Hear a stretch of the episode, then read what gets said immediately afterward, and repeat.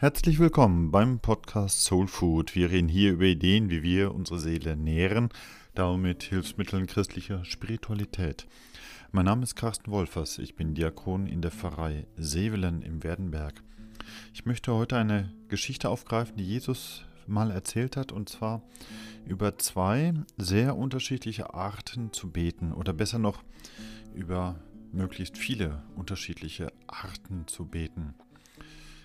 Jesus erzählt da, dass da zwei zum Beten gehen. Zwei Männer. Der eine ein angesehener Pharisäer, ein tolles Mitglied der Gesellschaft, und der andere ein verachteter Zöllner. Beide gehen gleichzeitig in den Tempel. Und ich frage mich schon auch, warum tun die das eigentlich? Was treibt die eigentlich an, dorthin zu gehen? Und so fremd ist mir das ja nicht. Ich tue das ja auch manchmal. Manchmal gehe ich einfach in eine Kirche hinein um zu beten. Und ich tue das, um diesen Kontakt nach oben, den Kontakt zum Göttlichen, zu Gott wieder zu suchen. Ich denke, das ist auch etwas, was bei all den vielen Gottesdiensten, die stattfinden, ja auch passiert. Da versammeln wir uns zu einem gemeinsamen Gebet. Wir suchen diesen Kontakt nach oben zu Gott. Warum tun wir das? Was treibt uns an, gemeinsam zu beten? Vielleicht auch einfach, um diesen Kontakt wieder aufzufrischen auch kontinuierlich teilzunehmen an diesem immer wieder neu anlaufenden Gespräch mit Gott. Und oft, sehr oft komme ich dann daher in meinem Gebet, ob alleine oder gemeinsam, ja, mit einer recht konkreten Bitte um Hilfe. Wir sagen bitte, Herr, hilf mir bitte in dieser Situation. Hilf diesem Menschen, dem es gerade nicht gut geht. Hör zu und hilf bitte. Meistens sagen wir doch im Gebet, bitte. Ich habe keine Statistik dazu mal gelesen oder gemacht, aber ich vermute mal so etwa 90 Prozent. 90 Prozent unseres Betens sind wahrscheinlich Bittgebete. Und ich finde das total okay. In einem Gottesdienst bittet man auch Gott. Bei den Fürbitten, beim Kyriegebet oder auch beim Vaterunser. Das Vaterunser ist ja auch nichts anderes als sieben Bitten an Gott. Und trotzdem, ist das nicht eine gewisse Einseitigkeit? Kennt Bete nicht auch so eine Vielfalt für all unsere menschlichen, unsere verschiedenen Lebenssituationen? Kommen wir zurück zu dieser Geschichte von Jesus, wo da zwei in den Tempel gehen. Jene beiden Männer beten je aus einem anderen Grund, aus einer anderen Motivation. Nämlich der eine sagt zunächst einfach mal Danke und der andere sagt Entschuldigung. Ich möchte auf die beiden etwas stärker eingehen, wie um auch für mein eigenes Gebet noch etwas dazu zu lernen. Dieser Pharisäer, der sagt einfach Danke, der kann sich hinstellen und sagen, Danke, dass ich Gutes tun kann. Danke, Gott, dass ich als guter Mensch leben kann. Ja, das ist selbstbewusst. Und bitte, bevor wir diesen Pharisäer in der Geschichte Jesu überführen, bitte urteile da nicht so schnell. Ich würde eher sagen, ja, Gott sei Dank, endlich ist da einer, der Gott Danke sagt. Endlich ist da einer, der für seine Möglichkeiten, für seine Begabung, sein Talent, für sein Eifer Gott Danke sagt. Endlich ist da mal wieder jemand, der sich redlich bemüht, ein guter Mensch zu sein.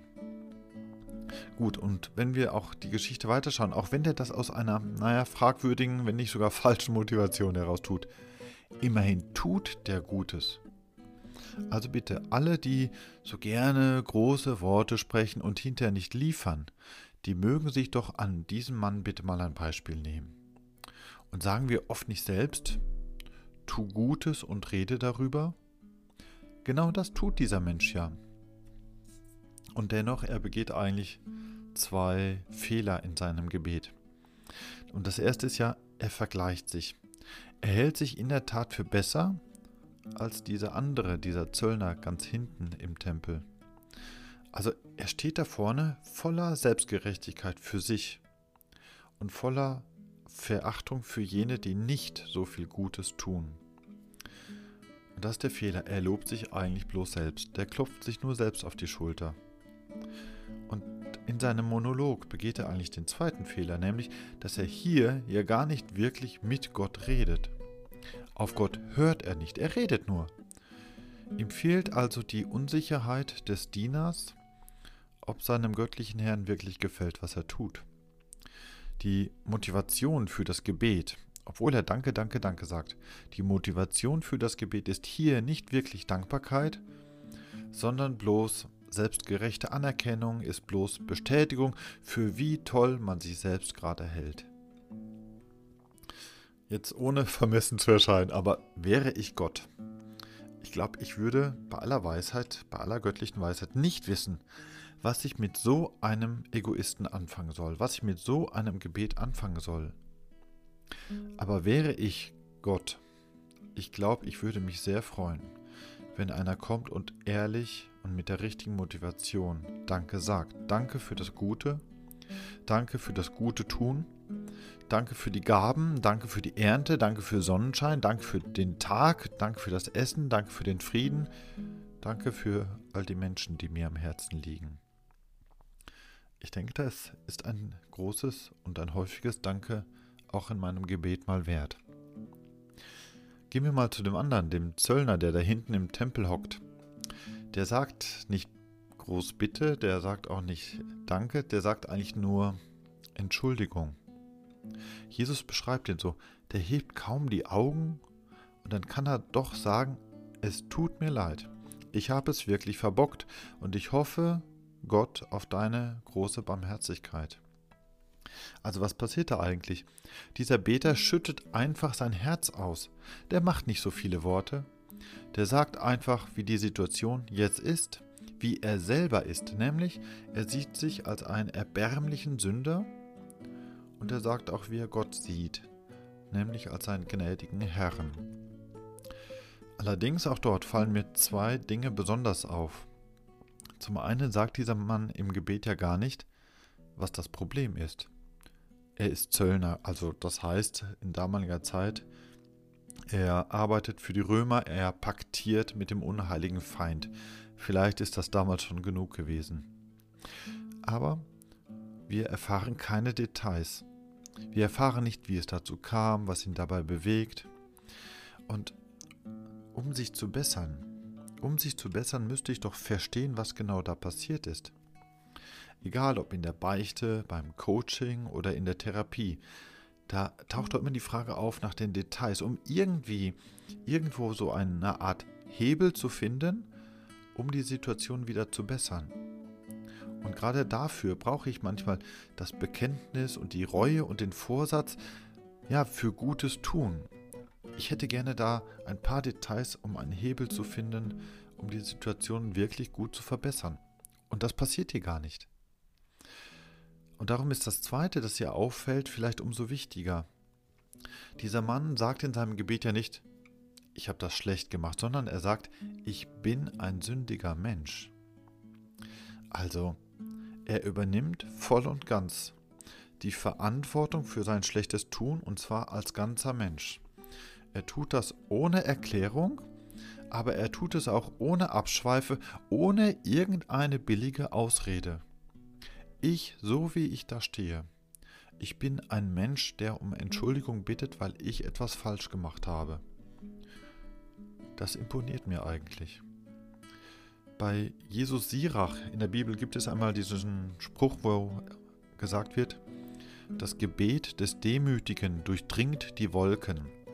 Ich finde, das ist ein schönes Bild, dass dort, wo ich mich mit der Bitte um Vergebung, mit aller Demut an Gott wende, dass da mein Gebet zack durch die Wolken hindurchgleitet. Also wäre ich Gott, nur mal angenommen. Ich, mir gefällt einfach dieses Gedankenspiel.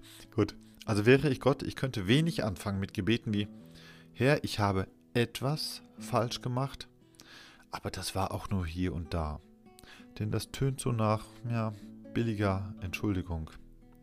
Oder wenn ich sagen würde, Gott, ich habe gesündigt, aber alle machen das so. Also das ist ja nur eine billige Ausrede. Nein, wäre ich Gott, ich würde lieber Gebete hören wie, Herr, Entschuldigung und erbarme dich meiner Seele. Also ein einfaches Entschuldigung zu sagen. Ich glaube, das würde jede, Wolkendecke durchdringen können. Nun, da haben wir diesen Pharisäer also mit seinem Danke und den Zöllner mit seiner Entschuldigung. Wie hilft mir das nun für das eigene Beten? Also egal jetzt mal, ob Danke, Bitte oder Entschuldigung, egal ob ich hinten hocke oder vorne stehe, egal ob ich Gott viel erzähle oder einfach mal nur schweige, Gebet ist ja eigentlich immer ein Gespräch, in dem ich Gott versuche, mein Herz ganz auszuschütten.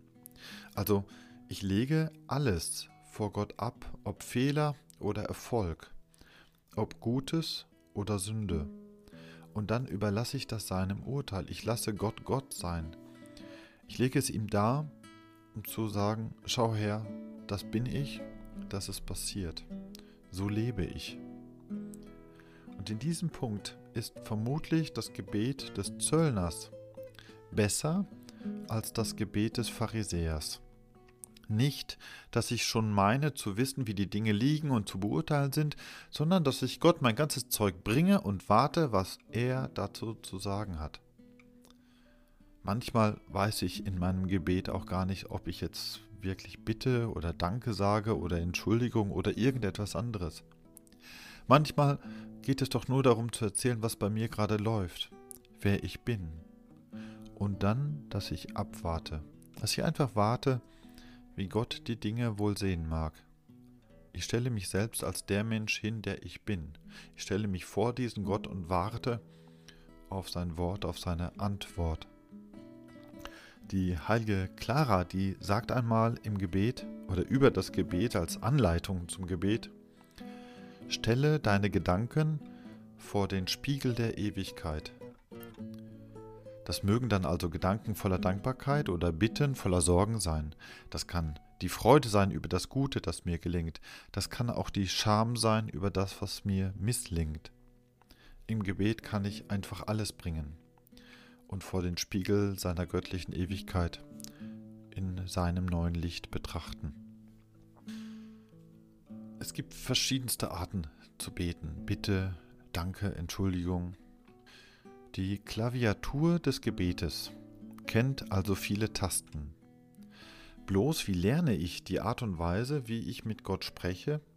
Wie kann ich die Art und Weise, wie ich bete, etwas erweitern, dass ich mehr Möglichkeiten auch wahrnehme und nutze? Es gibt ähm, eine ganz einfache Möglichkeit, und zwar das sogenannte Gummibärchengebet. Das ist eigentlich eher etwas für Kinder, aber wie das ist bei Gummibärchen, die mögen halt auch manchmal Erwachsene. Deswegen. Das Gummibärchengebet geht in der Regel so: Du nimmst die Tüte, öffnest sie und dann nimmst du irgendein Gummibärchen heraus. Und je nach Farbe sprichst du dann ein Gebet. Zum Beispiel bei einem gelben Gummibärchen sagst du Gott bitte. Bei einem roten Gummibärchen sagst du Gott danke.